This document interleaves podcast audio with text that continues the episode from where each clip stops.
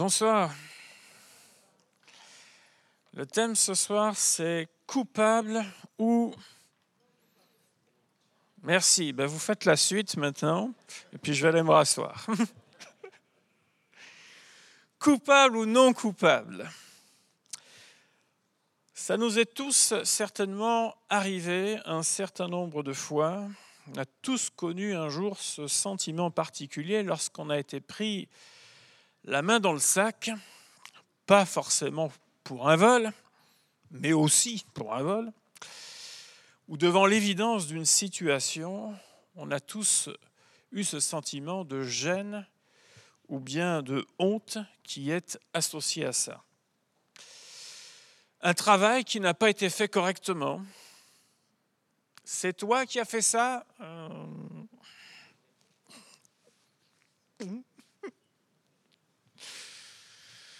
un objet qu'on a emprunté et que l'on a légèrement abîmé, ou bien qu'on a perdu. Oui, là il va falloir s'expliquer, et en général passer à la caisse aussi. Sans compter sur une parole que l'on a prononcée et qui est revenue dans les oreilles de quelqu'un que l'on ne souhaitait pas. Ah oui, une mauvaise action qui arrive au grand jour, qui est découverte. Et là, d'un seul coup, on n'est pas fier. Et on ferait tout pour pouvoir revenir en arrière et effacer cette trace ou cette action ou ce qu'on a pu faire. Ça vous rappelle quelques souvenirs personnels, ça va? Ça vous revient en mémoire là? Rassurez-vous, on en a tous à raconter. Enfin, en tout cas, comme on n'en est pas fier, on, les cache, on met en avant tout le reste, bien sûr, mais voilà, on, a tous dans ce domaine à raconter. Je ne sais pas si vous vous êtes déjà retrouvés dans une salle de tribunal, les uns comme les autres, peut-être à quelques-uns qui s'est arrivé. Alors certains font des études en droit, alors évidemment, ils y vont, il peut y avoir même un aspect, on pourrait dire, de curiosité. Certains voient cela dans des films, évidemment, avec les fameuses plaidoiries. Mais lorsqu'on est concerné, lorsqu'on est sur le banc de ce qu'on appelle des accusés, ou bien si on est la victime, ou bien si on est proche de l'un ou de l'autre, cela devient extrêmement différent. Parce qu'il faut remuer des choses qui sont parfois sales. Ou alors il faut faire valoir ses droits dans une situation. On sait que justice doit être rendue. On va faire une lecture qui est dans Romains chapitre 3. Et à partir du verset 10,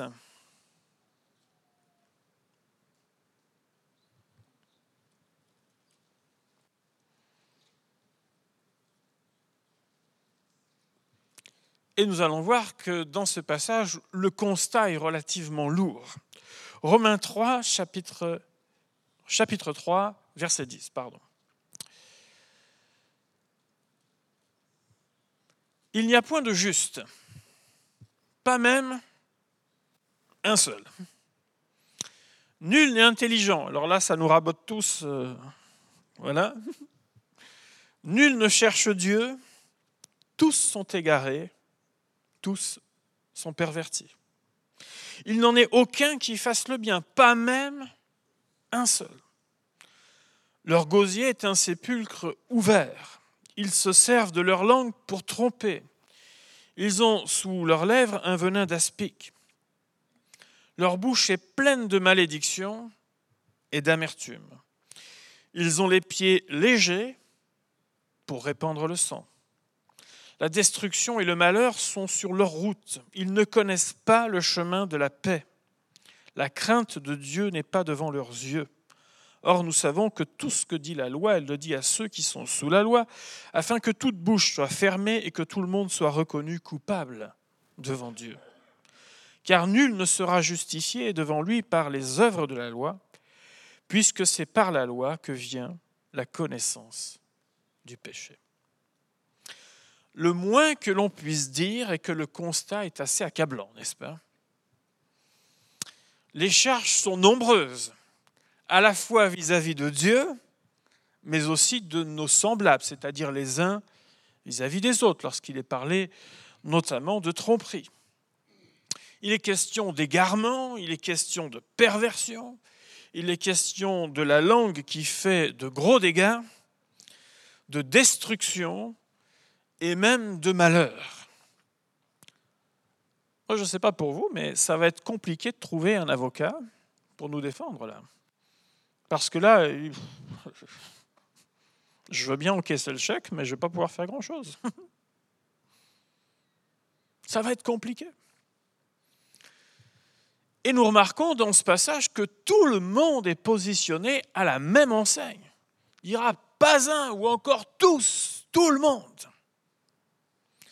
Et cette déclaration, elle semble éloignée de l'image que la plupart des gens ont d'eux-mêmes.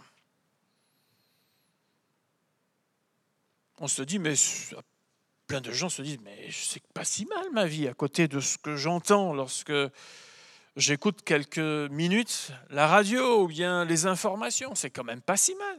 Lorsque je consulte les faits divers, on pourrait même se dire que la Bible exagère. Elle est trop dure.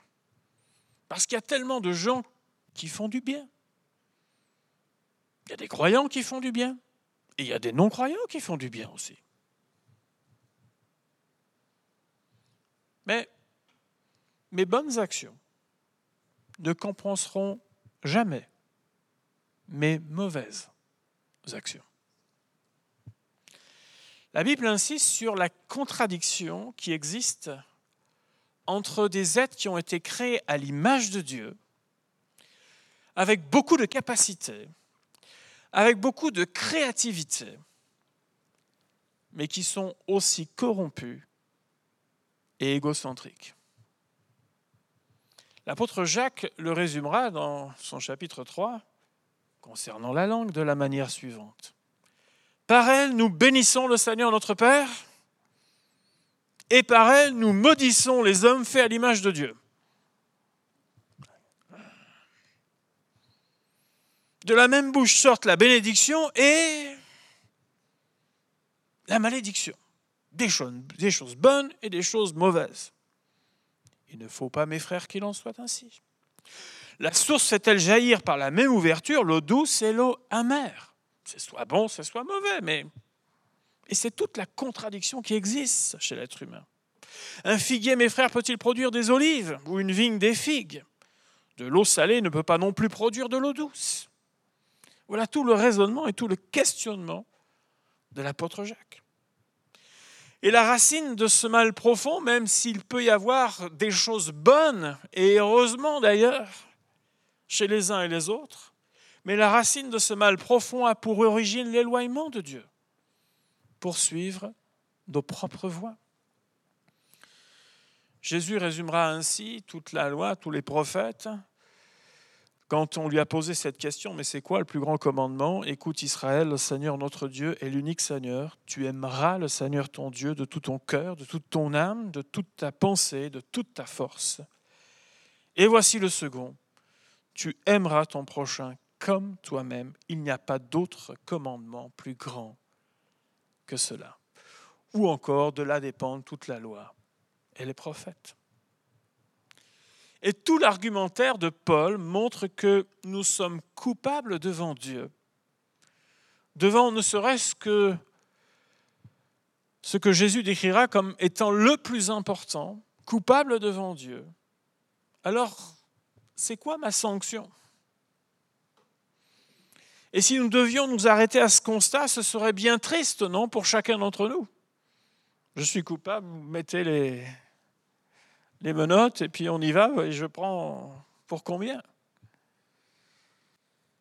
La sanction, c'est d'être éloigné de Dieu, non seulement ici-bas, mais pour l'éternité. Plus jamais être avec le Seigneur. Mais ce chapitre 3 n'est pas terminé, parce que là, jusque-là, l'addition est lourde. Mais à partir du verset 23, l'apôtre Paul va dire ceci. Tous sont péchés et sont privés de la gloire de Dieu. C'est la sanction. Je suis coupable. Mais ils sont gratuitement justifiés par sa grâce, par le moyen de la rédemption qui est en Jésus-Christ. C'est lui que Dieu a destiné par son sang à être pour ceux qui croiraient victimes propitiatoires, afin de montrer sa justice, parce qu'il avait laissé impunis les péchés commis auparavant au temps de sa patience, afin, dis-je, de montrer sa justice dans le temps présent de manière à être juste, tout en justifiant celui qui a la foi en Jésus.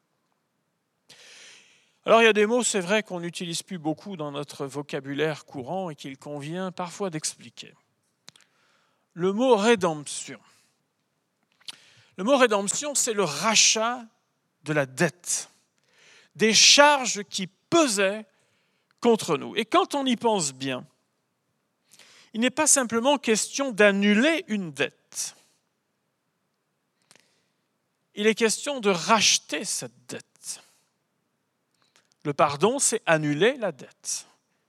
La rédemption, c'est le rachat de cette dette. Qui est victime de nos agissements? C'est Dieu, d'accord? Et alors Dieu, qui est la victime, dit pas simplement je pardonne, mais il dit je rachète. Vous connaissez beaucoup de gens qui vous font ça, vous? Je rachète. Je rachète. Et puis les questions de la propitiation, ou alors là, la propitiation, la propitiation, pardon, signifie que le sacrifice de Christ rend Dieu favorable. De la colère, il passe à cet état de favorable. Cela signifie que la dette du péché, elle est annulée, que la colère de Dieu vis-à-vis des offenses s'estompe, que le jugement de Dieu s'éloigne et que Dieu est ainsi favorable. Selon la justice de Dieu, il fallait que quelqu'un paye. Vous vous souvenez que dans l'Ancien Testament, on amenait des animaux pour les sacrifices de culpabilité, etc. Selon la justice de Dieu, il fallait que quelqu'un paye. Et la victime qui a payé le prix, c'est Dieu, au travers de son Fils Jésus-Christ. C'est là où nous comprenons ces paroles de l'Écriture, car Dieu a tant aimé le monde. Parce que pour qu'une victime paye le prix, il faut avoir une sacrée dose d'amour, n'est-ce pas? Car Dieu a tant aimé le monde qu'il a donné son Fils unique afin que quiconque croit en lui ne périsse pas, mais qu'il ait la vie éternelle. C'est ce qu'on appelle la grâce de Dieu. Je ne le mérite pas et je ne serai jamais à la hauteur du standard de Dieu. Mais Dieu m'aime tellement qu'il m'offre la possibilité que ma dette soit effacée et que Dieu soit à nouveau favorable envers ma vie. Si seulement je peux le comprendre, si seulement je peux le saisir. Comment saisir cette bonne nouvelle? La Bible dit que c'est par le moyen de la foi. Sans la foi, il est impossible d'être agréable à Dieu, nous dit la Bible. Je suis sauvé et réconcilié avec Dieu par le moyen de la foi. Je n'ai aucun papier qui me l'atteste. Or, on sait qu'on aime les papiers chez nous, n'est-ce pas? On nous promet bientôt du zéro papier, tout est, complètement... Mais en fait, on n'a jamais eu autant de papiers. On a des papiers partout. Il faut même les archiver, les conserver un certain nombre d'années. Même si on dit qu'il faut tout dématérialiser. Mais on vous dit toujours qu'il vous faut amener des papiers, et toujours des papiers, dès que vous faites des démarches. Et pourtant, avec Dieu, il n'y a pas de papier. Dieu s'est engagé avec nous. Et Dieu n'a pas besoin de papier, il a besoin de notre cœur. Et lui n'a qu'une seule parole, pas comme un grand nombre de gens que nous croisons, qui disent une chose un jour et le lendemain, bah, ça a changé. C'est comme la météo. Il faisait beau il y a plusieurs jours, puis bah écoutez, ça a changé. C'est comme ça. Pas comme ça.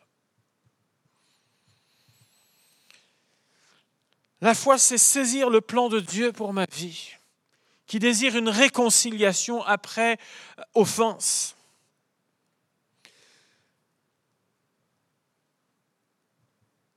La foi m'amène à une porte de sortie d'une vie sans Dieu pour une vie avec Dieu. Que me demande encore la parole de Dieu, si ce n'est d'avoir la foi, bien sûr, mais elle me dit aussi de m'approcher de Dieu avec un cœur sincère, parce que des gens qui croient, il y en a un paquet. Ils croient en l'existence de Dieu. Mais je crois que pour un certain nombre, ils n'ont pas fait la paix avec Dieu. M'approcher de Dieu avec un cœur sincère. Quelle, peut être notre réaction devant nos égarements multiples? Eh bien, on les retrouve, vous savez, dans les réflexes que l'on retrouve encore aujourd'hui sont les mêmes qu'on retrouve dans Genèse chapitre 3.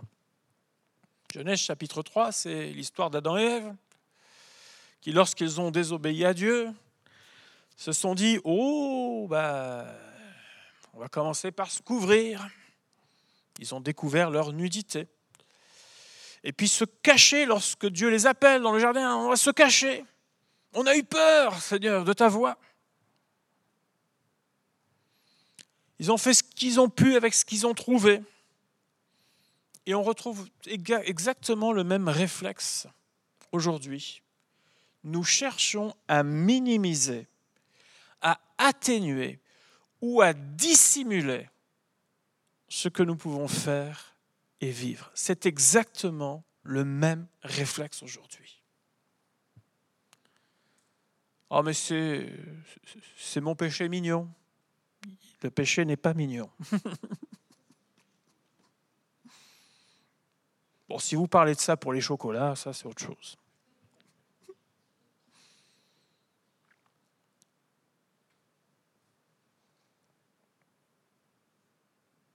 C'était juste une fois. J'étais pas très bien. Ça venait à la suite d'un tas d'événements. Et on cherche toujours des circonstances atténuantes. Toujours quelque chose pour minimiser, pour dissimuler, pour cacher. Et c'est pour ça que parfois on a de grandes désillusions devant la vie de certaines personnes que parfois on adule. Et que l'on adule trop d'ailleurs. Le seul qui peut être adoré, c'est le Seigneur. Parce que tôt ou tard, les uns les autres, nous pouvons nous décevoir. Tôt ou tard.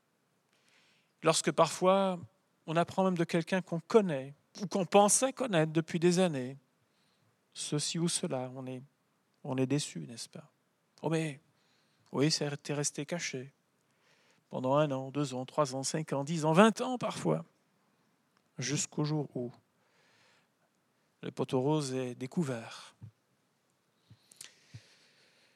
Deuxième chose que l'on cherche à faire, c'est chercher un bouc émissaire. C'est pas moi, c'est la femme que tu m'as donnée. C'est quand même un peu ta faute, Dieu. Et puis la femme, elle dit bon, donc, ah bah c'est, c'est le serpent. Puis le serpent, il n'y a plus rien à dire. C'est Satan. Lui, il plaide coupable tout de suite.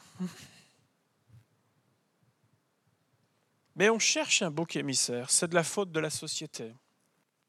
C'est la faute de mes parents. C'est la faute de mes enfants. C'est la faute de mon responsable. C'est la faute de la fatigue. C'est je n'avais pas le choix. On m'a poussé à ceci ou à ceci. On cherche toujours un bouc émissaire. Moi, je ne crois pas que ça a beaucoup changé. Mais que nous dit la Bible dans 1 Jean chapitre 1 verset 8 Si nous disons que nous n'avons pas de péché, nous nous séduisons nous-mêmes et la vérité n'est pas en nous. Mais si nous confessons nos péchés, il est fidèle et juste pour nous les pardonner et pour nous purifier de toute iniquité. Dire j'ai la foi et tout est OK maintenant n'est pas suffisant.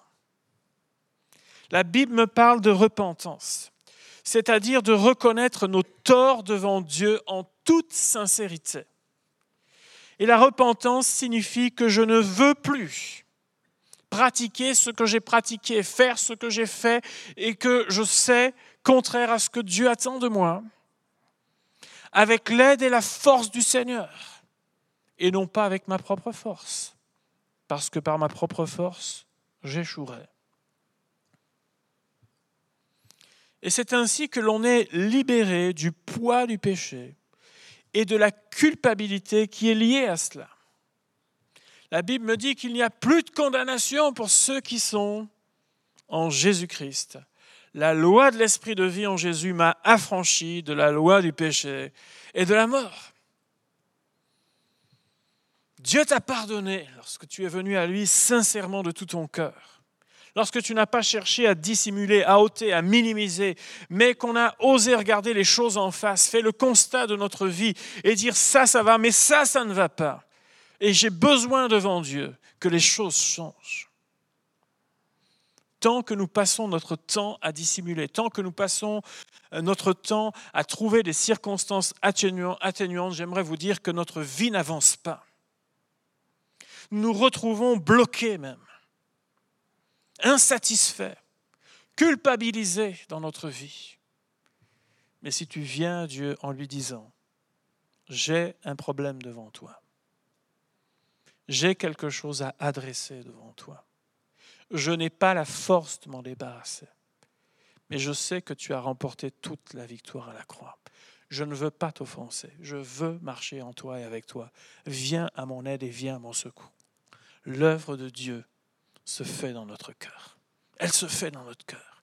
Et vous marchez ainsi de victoire en victoire et de progrès en progrès. Je crois que trop de personnes vivent dans la culpabilité, victimes du regard des hommes qui aiment à nous rappeler ce que nous étions. Parce que si Dieu efface, certains gardent des lignes, ont de la mémoire. Et une très bonne mémoire est généralement très fertile pour tout ce qui est mauvais. Mais qu'est-ce qui m'importe? C'est d'avoir reçu le pardon de mon Seigneur et de mon Sauveur. Je ne peux plus changer mon passé. Vous avez fait, j'ai fait, nous avons fait ce que nous avons fait et je ne peux pas revenir dessus. Mais le Seigneur, lorsque je viens à lui de tout mon cœur, m'acquitte de cela. Et si Dieu ne retient pas cette dette-là, je n'ai pas à vivre non plus dans la culpabilité permanente de ce que j'ai pu être autrefois. Dieu m'a affranchi. Dieu m'a libéré de ça. Et si dans les yeux encore de certains, il demeure un doute, il demeure, c'est leur affaire.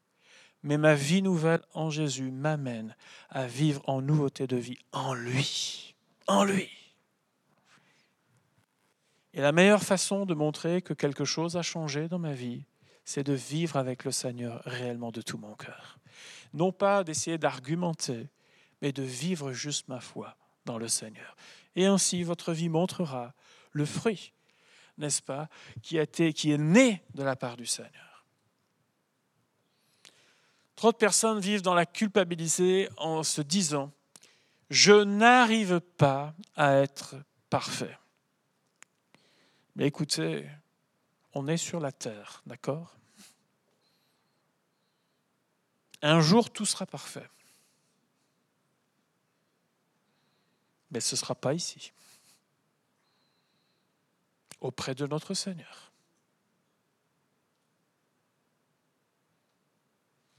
Mais que me dit la Bible? Elle m'invite à vivre en communion avec mon Dieu. Dans 1 Jean chapitre 1 verset 7, il nous est dit, mais si nous marchons dans la lumière, comme il est lui-même dans la lumière, nous sommes mutuellement en communion et le sang de Jésus, son Fils, nous purifie de tout péché.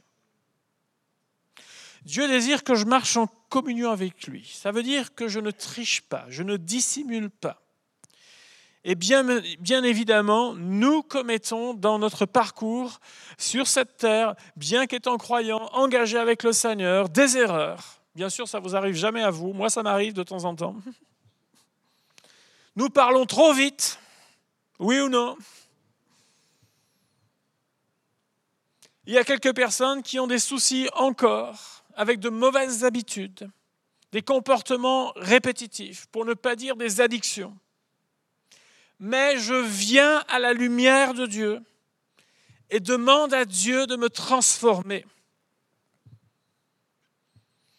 David dira au psaume 32, verset 5, Je t'ai fait connaître mon péché. Je n'ai pas caché mon iniquité. J'ai dit, j'avouerai mes transgressions à l'Éternel et tu as effacé la peine de mon péché. Lisez la suite du psaume 32 et vous apercevrez que le psaume change de ton à partir de ce moment-là. Il prend une autre tournure. Et c'est ma vie avec le Seigneur. Si je vis dans la communion avec mon, avec mon Seigneur, le Seigneur connaît ma vie, il connaît mon cœur, il sait que je ne suis pas parfait, mais il sait que je veux vivre en lui et avec lui jour après jour. Et son sang me purifie de tout péché. Nous avons besoin de revenir régulièrement à la croix. Ce n'est pas parce que ça fait des années pour certains que nous marchons avec le Seigneur, que tout est réglé, que tout est parfait. Nous sommes conscients de nos imperfections. Mais nous sommes aussi conscients de la grâce et de l'efficacité de la croix pour dire Seigneur, je ne m'arrête pas en chemin. Il y a ça et ça et ça qui ont encore besoin de changer. Je te l'adresse, mon Dieu. Je ne regarde pas ça en le mettant de côté en disant c'est pas grave. Seigneur, je sais les dégâts que ça peut faire. Et je veux venir à toi pour un changement dans ma vie, Seigneur mon Dieu. Lorsque nous faisons ce cheminement, aux yeux de Dieu, nous sommes déclarés non coupables. Non coupables. Mon avocat est celui qui a donné sa vie à la croix pour moi. Est-ce que je pourrais avoir quelqu'un de mieux que lui? Il plaide ma cause auprès du Père. Je lui donne du travail. C'est vraiment pas un avocat au chômage. Mais il est efficace. Lorsque Christ reviendra chercher les siens, parce que Christ reviendra, j'espère qu'on en est conscient. Vous savez, lorsqu'il a été question de sa première venue, combien de personnes attendaient le Messie? Ah, ils connaissaient les promesses, mais combien l'attendaient? Combien l'attendaient réellement? Peu de personnes. Peu de personnes. Même lorsque l'évidence était sous leurs yeux de l'accomplissement des différentes promesses. L'évidence était sous leurs yeux, mais il y avait une difficulté à reconnaître la venue du Messie. Et la Bible, de la même façon, nous parle que Christ va revenir chercher les siens. De la même façon. Christ viendra établir son règne également sur la terre. Christ viendra mettre fin au carnage qu'il y aura, au chaos qu'il y aura sur la terre à ce moment-là, afin de venir libérer son peuple. Alléluia. Et viendra le temps, par la suite, de ce qu'on appelle où justice devra être rendue. Et l'enfant de Dieu sera déclaré non coupable de coupable que j'étais, je suis déclaré juste par la grâce de mon Seigneur et au travers du sang qui a été versé. Mon ami, je ne peux que t'inviter à faire la paix avec Dieu. Je ne peux que t'inviter à te réconcilier avec Dieu. Je ne peux que t'inviter à être vrai avec Dieu. On peut cacher ce qu'on veut à qui on veut mais pas à Dieu. Dieu nous connaît parfaitement. Il sait. Et je t'invite à mettre de l'ordre si c'est nécessaire dans ton cœur, dans ta vie, dans tes pensées, à dire à Dieu, je sais que tel domaine, bien que je t'aime, bien que je, je, sais, Seigneur, que tel domaine, ça nuit à ma communion avec toi, ça nuit aux relations, ça fait des dégâts et j'en veux plus dans ma vie. C'est le moment ce soir de faire un pas de victoire pour ta vie, pour ton cœur. C'est le moment de donner ta vie à Jésus. C'est le moment où tu choisis d'être aussi acteur dans ce changement. Il ne s'agit pas simplement de dire j'ai la foi et Dieu fera ce qu'il veut quand il veut. Non, il s'agit de venir à lui. Et il s'agit de lui dire j'avouerai les choses. Je viendrai tel que je suis. Je ne cacherai pas. Je ne, je ne chercherai aucune excuse. Je viendrai à Dieu pour dire Seigneur, viens transformer ma vie viens transformer mon cœur. Je veux vivre une foi qui est une foi sincère, authentique, pas un parapluie quand j'en ai besoin, mais une foi qui m'engage à vivre jour après jour avec Dieu. Mon ami, tu veux marcher de progrès en progrès?